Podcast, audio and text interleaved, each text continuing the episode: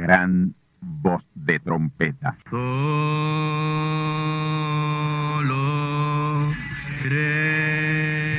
Saludos amigos y hermanos radioyentes.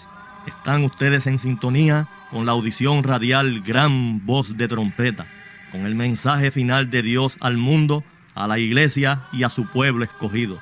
Esta es la voz de Dios, proclamando el mensaje del Evangelio del Reino, o Evangelio eterno, a todos los que moran en la tierra, en el cumplimiento de Apocalipsis capítulo 14 y verso 6.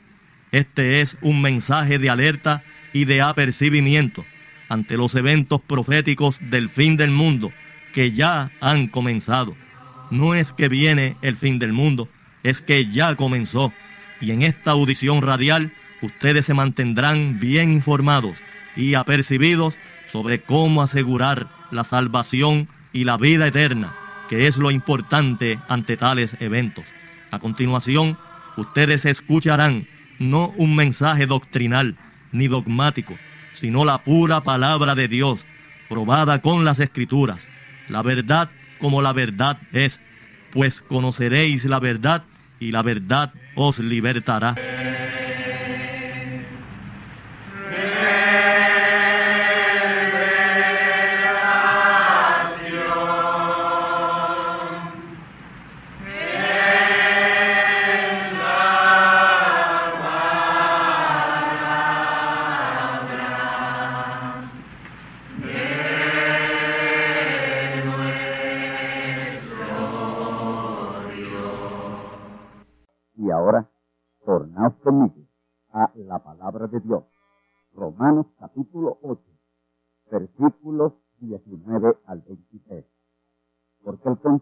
De las criaturas espera la manifestación de los hijos de Dios. Que las criaturas sujetas fueron a vanidad no de grado, mas por causa del que las sujetó con esperanza. Que también las mismas criaturas serán libradas de la servidumbre de corrupción en la libertad gloriosa de los hijos de Dios. Porque sabemos que todas las criaturas gimen a una, y a una están de parto hasta ahora. Y no solo ellas, mas también nosotros mismos, que tenemos las primicias del Espíritu. Nosotros también gemimos dentro de nosotros mismos, esperando la adopción, es a saber, la redención de nuestro cuerpo, la omnipotente manifestación de los hijos de Dios. Amigos y hermanos, nuestro mensaje de hoy sigue relacionado al tema del domingo pasado, la omnipotente manifestación de los hijos de Dios. Lo que viene no es nada nuevo, sino la repetición de lo que una vez fue. Tiene que ser restaurado la manifestación omnipotente de los hijos de Dios. Lo que fue, fue la manifestación singular de un hijo de Dios, Adán. Pero lo que viene ahora es la plural manifestación, plural manifestación omnipotente de los hijos de Dios.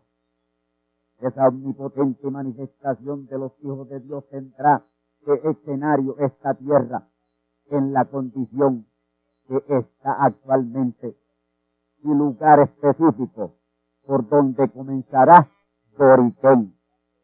Ello para que no quede un solo terrícola en este tiempo, que no deje de enterarse de lo que fue y será la omnipotente manifestación de los hijos de Dios. En el primer capítulo de esta conferencia declaramos por qué dejó de ser esa omnipotente manifestación en el primer hijo manifiesto de Dios sobre esta tierra, Adán.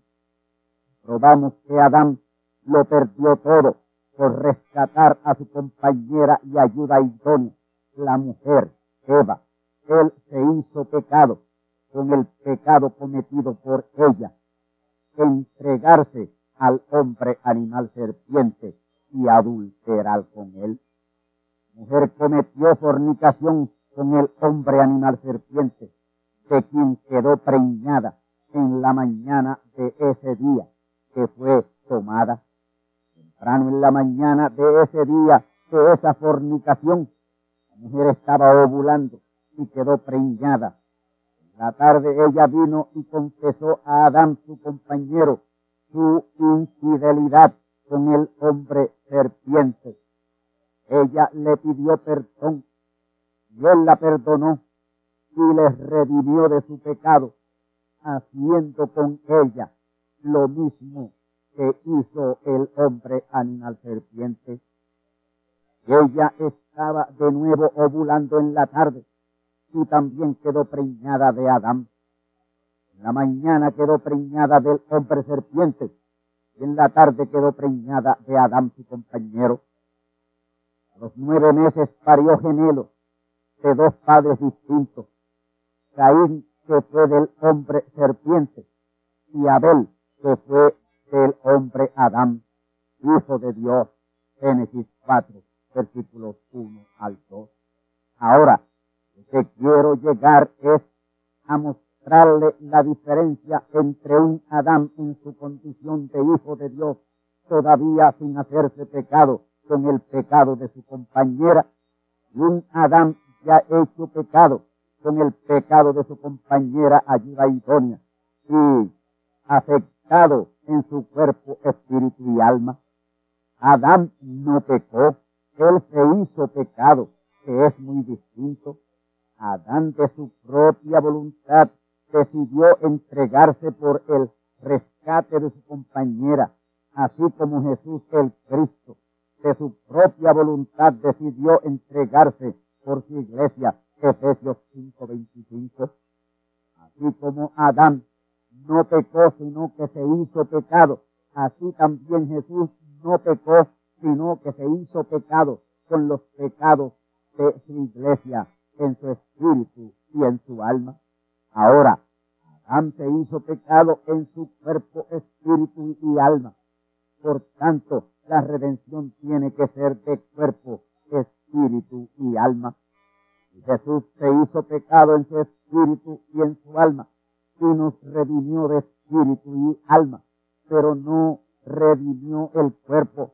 Él hizo la parte espiritual de la redención, pero no la parte física de la redención que tiene que ver con la redención del cuerpo y de todo lo físico del universo que fue afectado con la caída de Lucero y sus ángeles y Adán y Eva. Por lo tanto, esa redención de lo físico es la tercera etapa de la redención y es imprescindible para la consumación del plan y propósito de Dios. Segunda etapa de la redención fue su reclamo, el reclamo de lo ya redimido, el espíritu y el alma. Y eso fue hecho en la segunda venida de Cristo, en y por William Marion Branham, el ángel mensajero de Dios que cumplió su segunda venida, la segunda venida de Cristo. Porque en la segunda venida de Cristo no es hecha redención, sino reclamo de la redención. Él reclamó la redención. Es el reclamo de la redención del espíritu y alma que fue hecha por el Señor Jesús. Por eso el profeta mensajero William Marion Branham dijo que la redención es alfa y omega, en el principio y en el fin, pero nada por el medio, porque en el medio fue sencillamente el reclamo. Solo requirió la apertura de los siete sellos de Apocalipsis capítulo 6 y Apocalipsis 8.1. Ese libro de los siete sellos es el libro de la redención, pero del espíritu y del alma.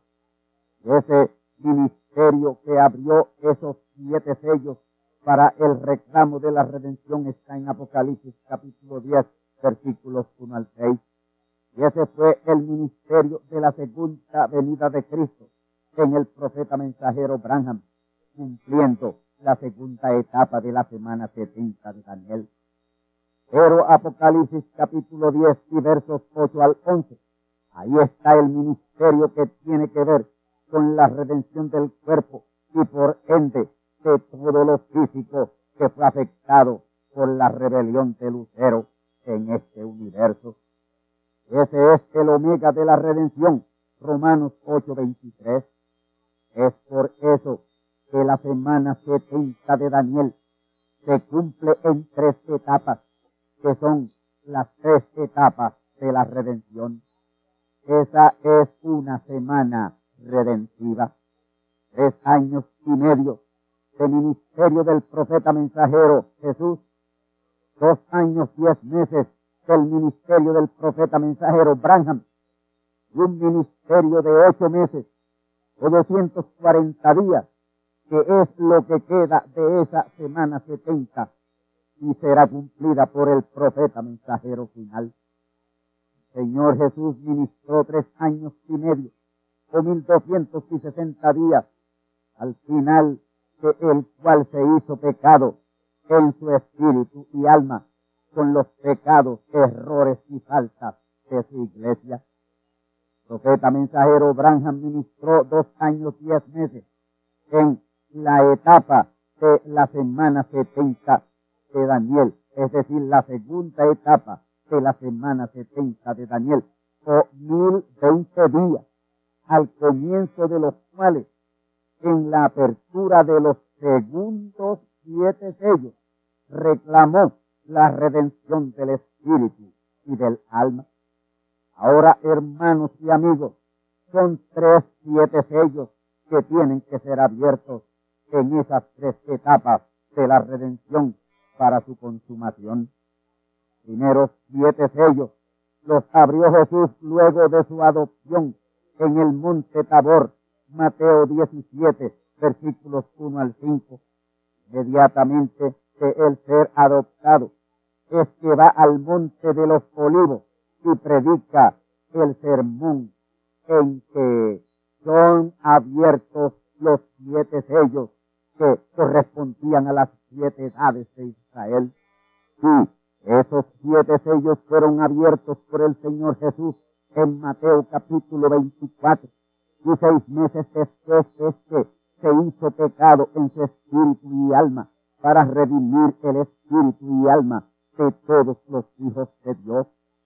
Palabra traída en ese y para ese ministerio de redención está en los cuatro evangelios, Mateo, Marcos, Lucas y Juan. Y esa redención de nuestro espíritu y alma fue sellada y validada con su muerte y derramamiento de su sangre y su resurrección. Así que, gloria a Dios, la redención de nuestro espíritu y alma fue hecha en la primera etapa de la semana 70, en la cual fue cumplida la primera venida de Cristo en Jesús. Y los segundos siete sellos que tienen que ver con el reclamo de esa redención del espíritu y del alma fueron abiertos en la semana del 17 al 24 de marzo de 1963.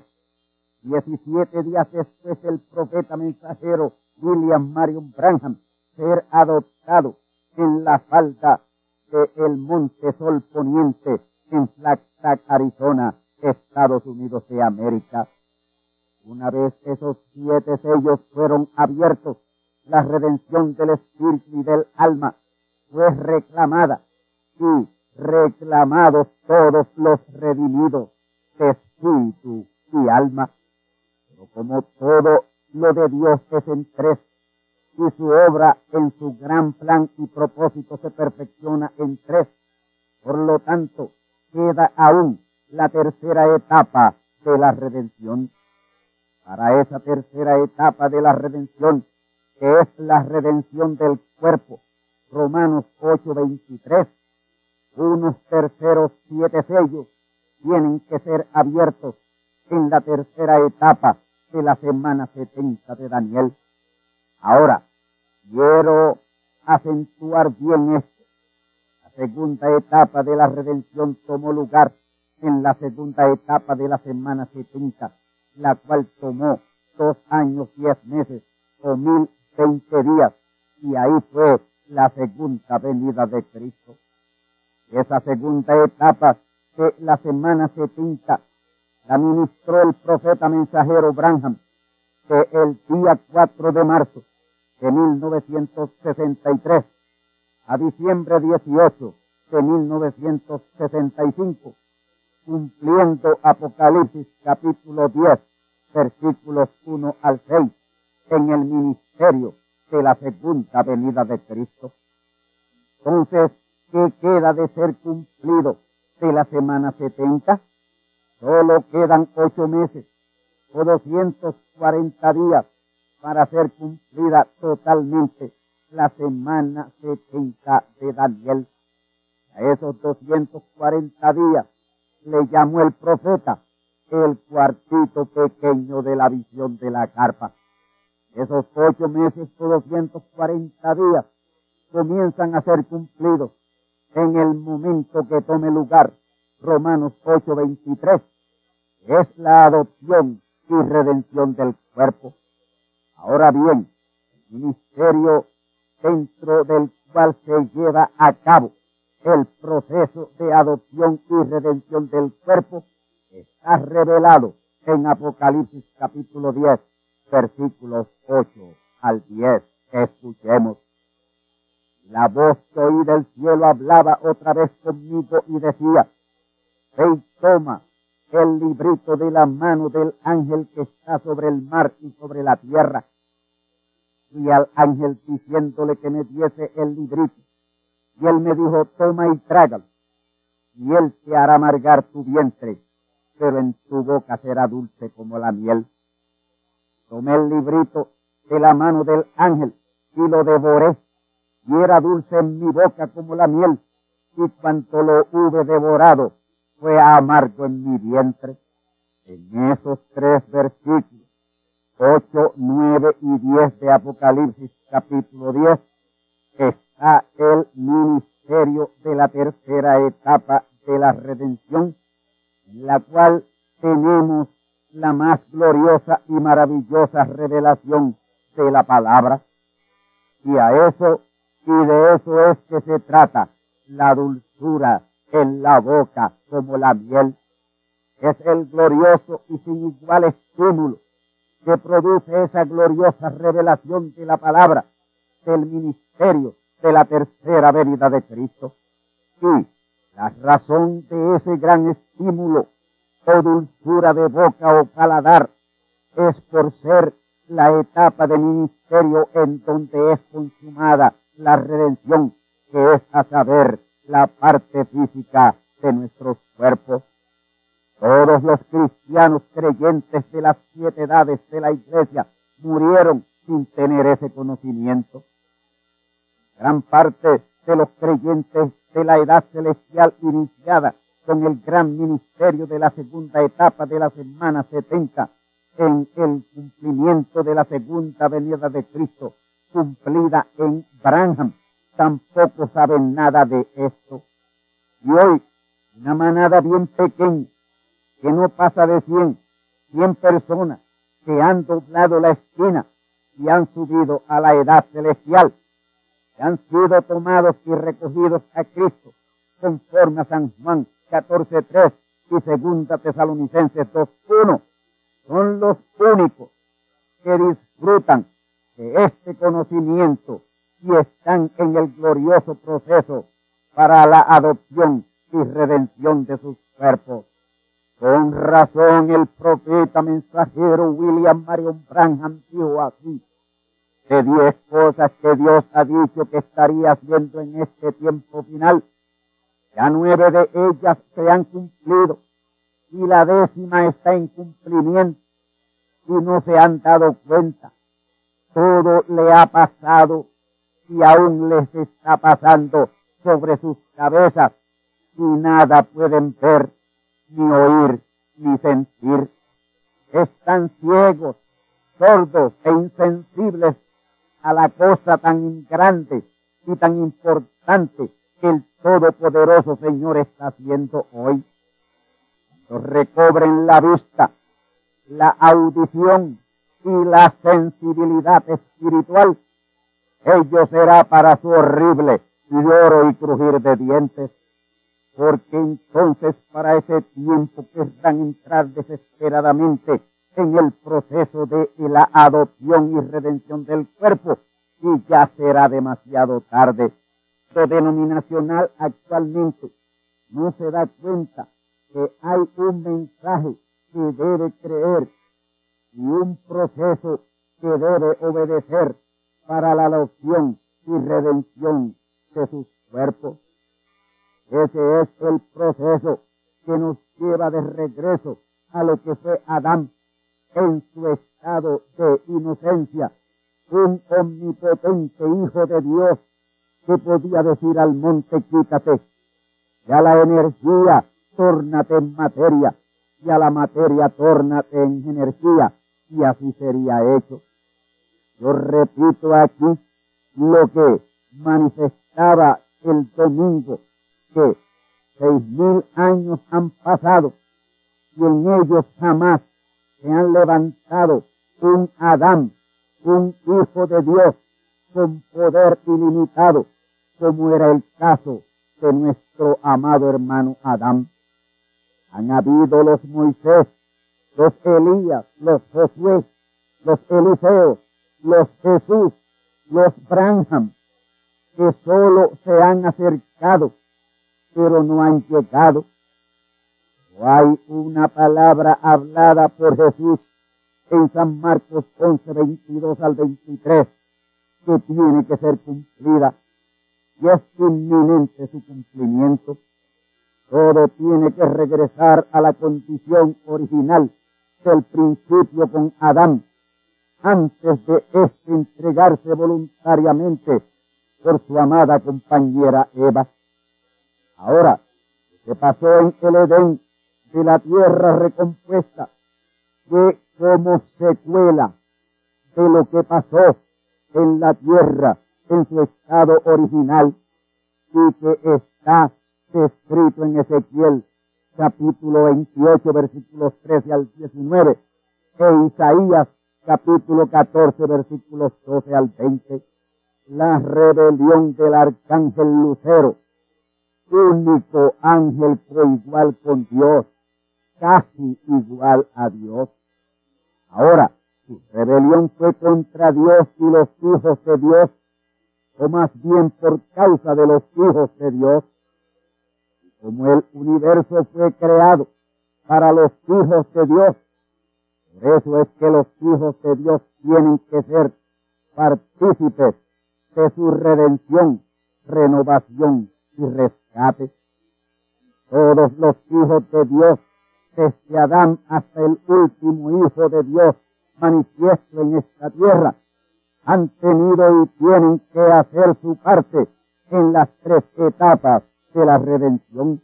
Y hoy estamos en el alba gloriosa de la mañana de la redención de lo físico, que es la tercera etapa de la redención. Cada una de esas tres etapas de la redención fue asignado un mensajero el primer mensajero asignado de Dios a la primera etapa de la redención fue Jesús y el ángel que le acompañaría en su ministerio sería Gabriel y fue Gabriel. Para el nacimiento de Jesús fue enviado el ángel Gabriel para anunciarlo, porque fue el ángel Gabriel el designado al ministerio de Jesús. Lucas capítulo 1, versículos 26 al 35. Ministerio que traería o llevaría a cabo la redención del espíritu y del alma de todos los hijos de Dios.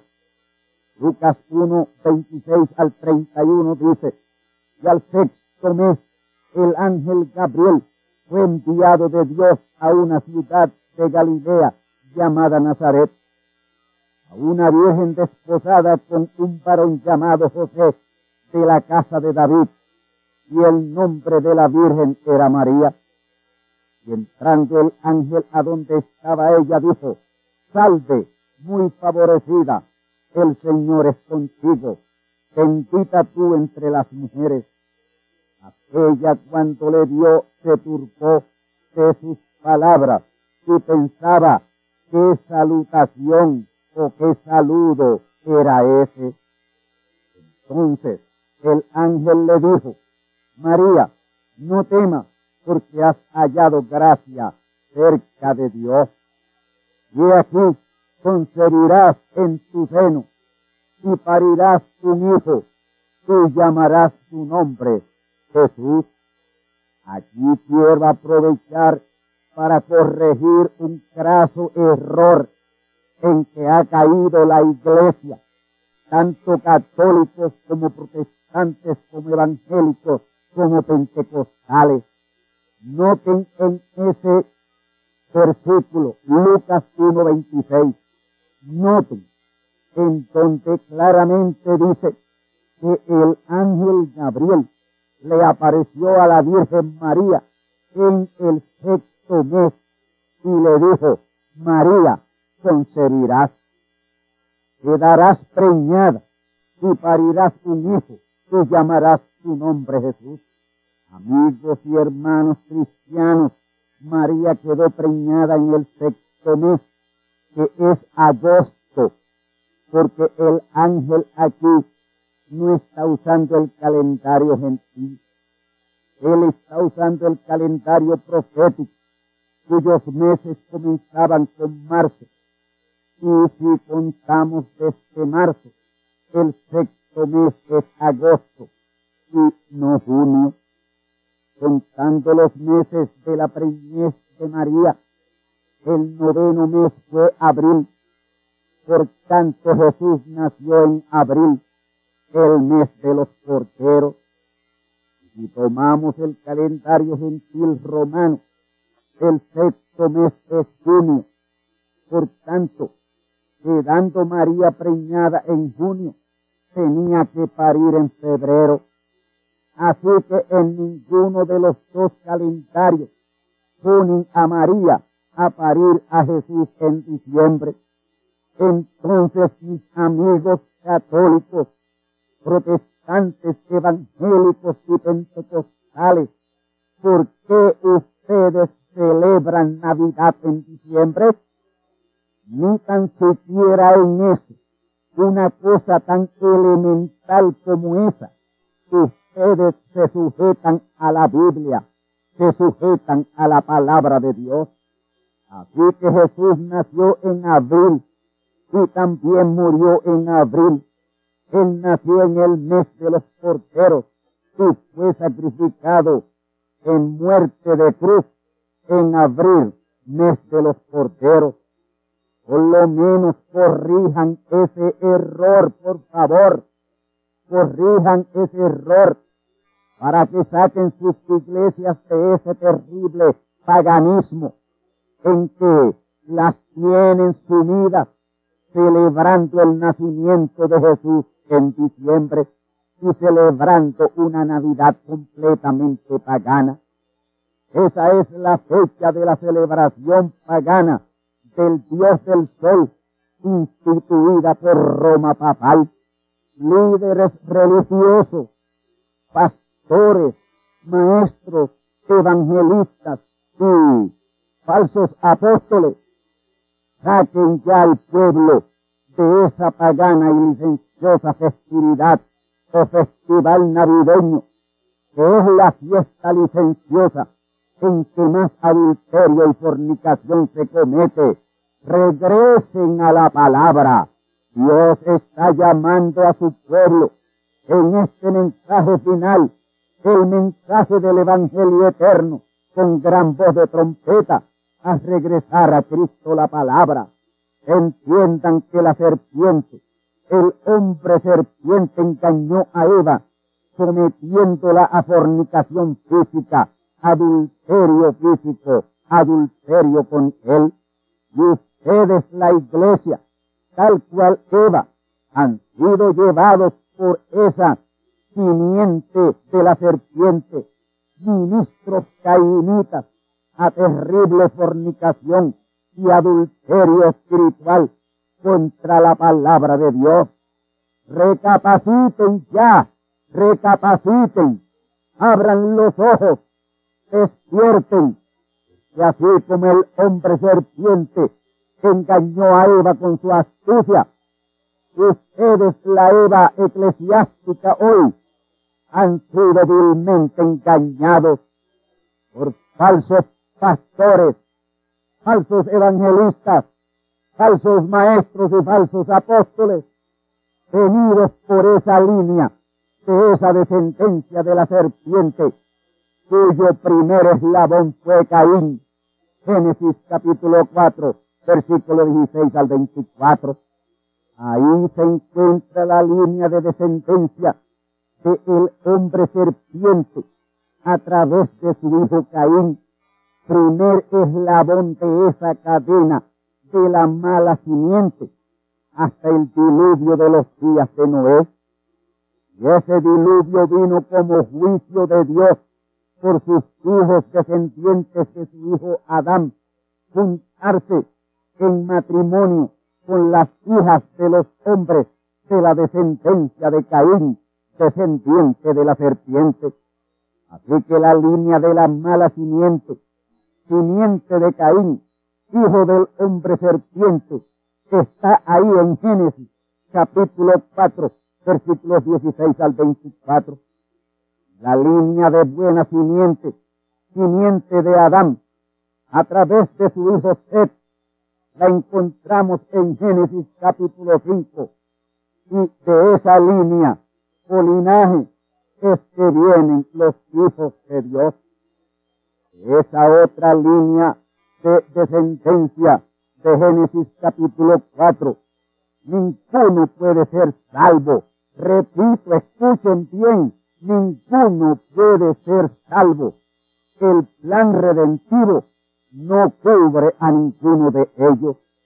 Pero la llamada iglesia de hoy, al no tener este conocimiento, quiere salvar a todo el mundo, cuando ella misma en su condición tan alejada de la palabra no lo es, no es salva.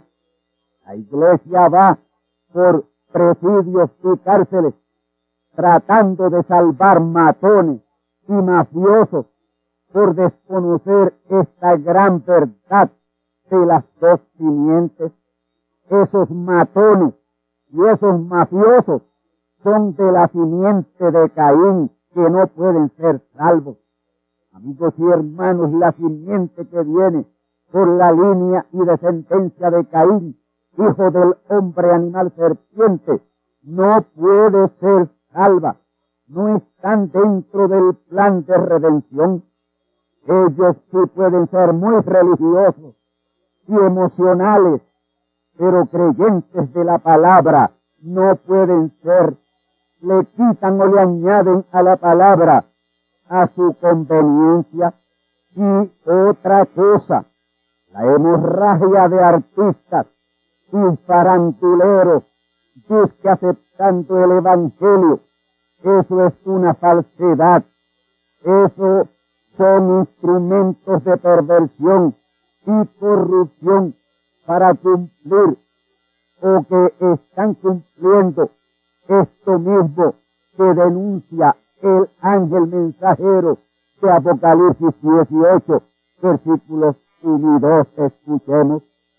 Después de estas cosas vi otro ángel descender del cielo, teniendo grande potencia, y la tierra fue alumbrada de su gloria, y clamó con fortaleza en alta voz diciendo, caída es, caída es la grande Babilonia, y es hecha habitación de demonios y guarida de todo espíritu inmundo y albergue de todas aves sucias y aborrecibles. Vamos a la importantísima explicación con así dice el Señor de estas escrituras. Apocalipsis capítulo 18, versículo 2. Hijos y hermanos, ese ángel que desciende del cielo en Apocalipsis 18.1. Es el ángel mensajero que cumple Apocalipsis capítulo 10, versículos 8 al 11. Ese gran ministerio de la tercera etapa de la redención, en la tercera etapa de la semana 70 de Daniel, que es el cumplimiento de la tercera venida de Cristo. Noten que el ángel desciende del cielo que es la edad celestial, y él desciende con grande potencia, grande autoridad de Dios. Y cuando desciende del cielo, que es la edad celestial, la edad de la palabra, en donde es que está la luz hoy. La tierra es alumbrada de su gloria.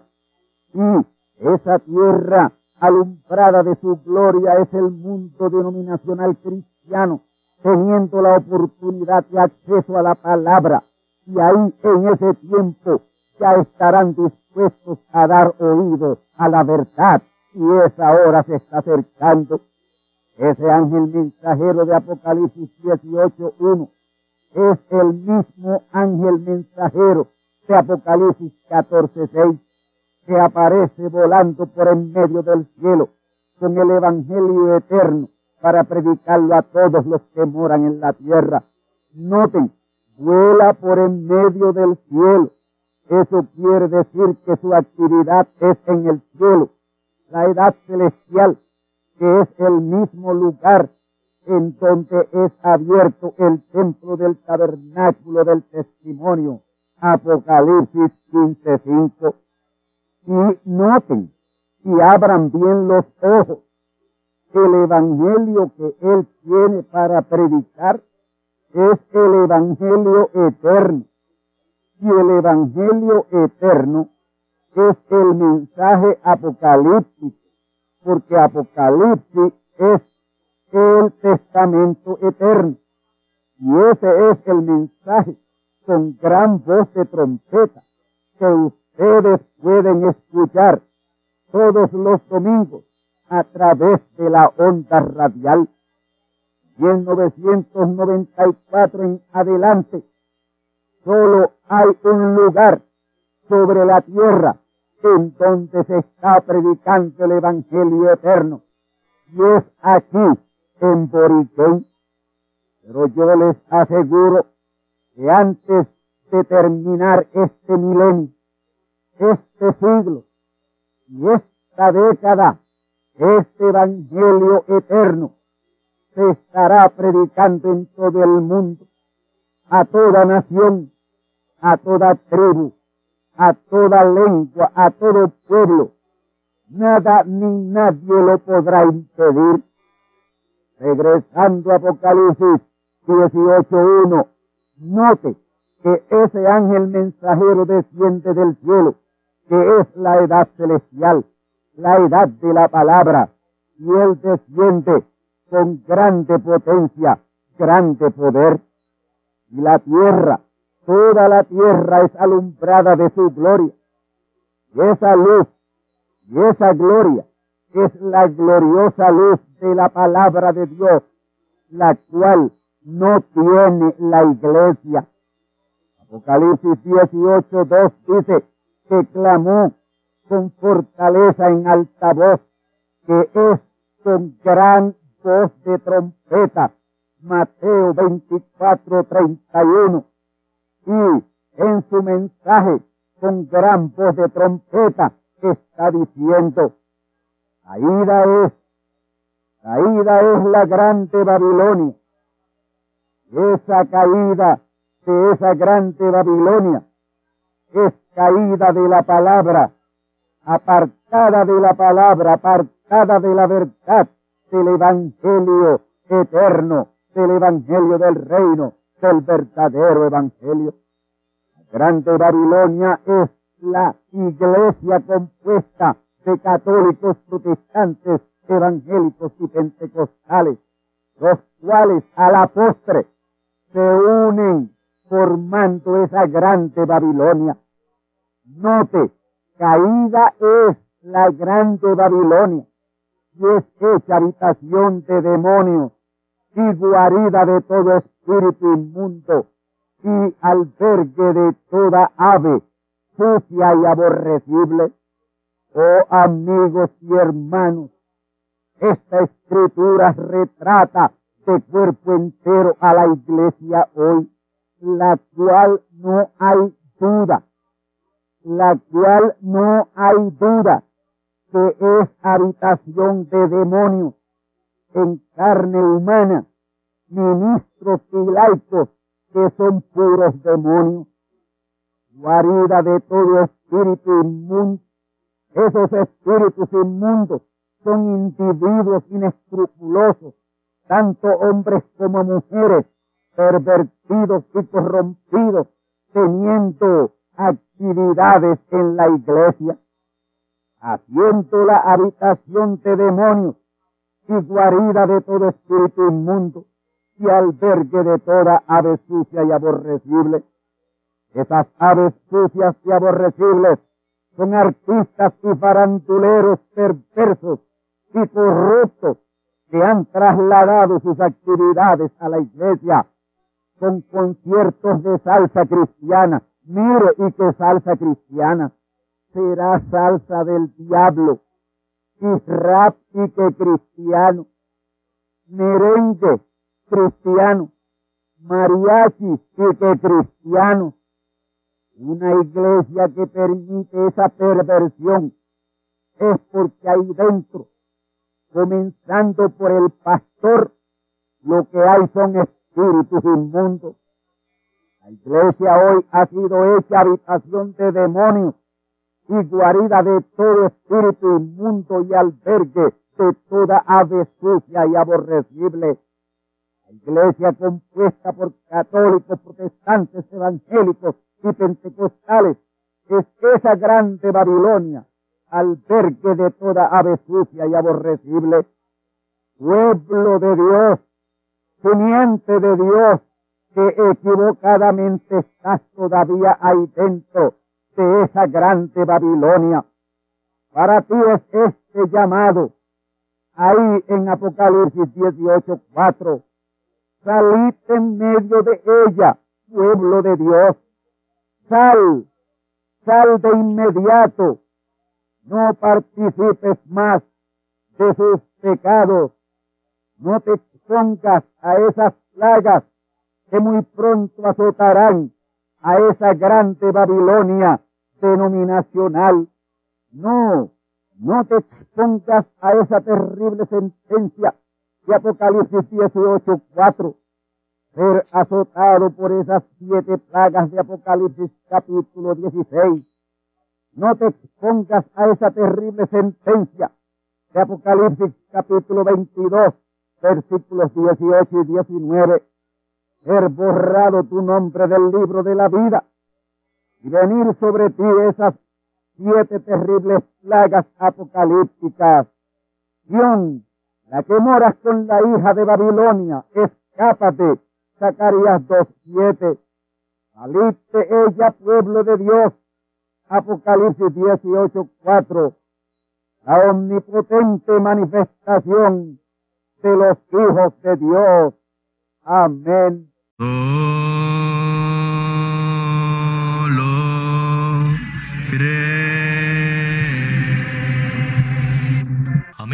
hermanos radioyentes, han escuchado ustedes la audición radial Gran Voz de Trompeta y nuestra dirección postal es Gran Voz de Trompeta, apartado 1630, Canóbanas, Puerto Rico, 00729. Una vez más, Gran Voz de Trompeta, apartado 1630 1630 Canóbanas, Puerto Rico 00729. Les invitamos muy cordialmente para que escuchen estas conferencias proféticas y sean apercibidos ante los eventos del fin del mundo que ya comenzó. Les deseamos pues ricas bendiciones en Cristo el Señor. Amén.